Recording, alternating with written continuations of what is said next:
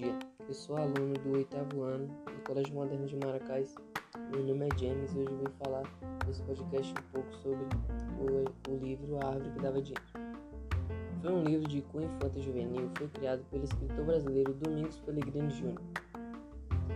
E a história fala sobre uma cidade nomeada Felicidade, onde vivia um senhor conhecido por ser mão de vaca, mesmo sendo rico. Um dia ele acaba caindo e não quer pagar um médico para cuidar dele como ele era dono da maioria das residências da região, de acordo com o contrato, se ele morrer, as casas seriam automaticamente das pessoas que pagavam aluguel. Porém, antes de morrer, ele fez com que plantasse uma muda na praça, que acabou originando a árvore do título da história. A cidade ficou eufórica e muitas pessoas de todos os cantos possíveis vieram olhar a árvore que dava dinheiro. Com a ganância exacerbada, as pessoas começaram a comercializar com esse dinheiro.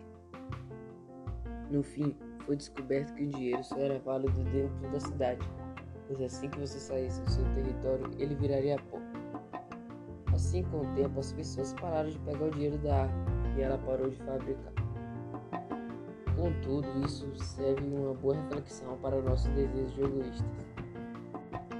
O que eu acabei de falar agora foi um resumo da história da, do livro foi, e foi um livro que eu gostei muito e que me identifiquei muito com algumas partes. Uma parte que eu fiquei espantado foi quando o moço, quando ele se machucou, ele não pagou o médico para cuidar dele. Portanto, isso lhe causou uma boa consequência, ele morreu. E é isso que acontece quando você é mão de vaca, como está no, no resumo do texto. A parte do livro que eu mais gostei foi quando o moço, quando ele morreu, ele mandou plantar uma árvore que dava dinheiro para as pessoas. Só que ele foi esperto e fez só que o dinheiro, o dinheiro só valia dentro da cidade dele. Se sair da cidade, o dinheiro não valia. Isso, essa é parte que eu gostei muito do texto. E esse foi o podcast. Obrigado pela atenção.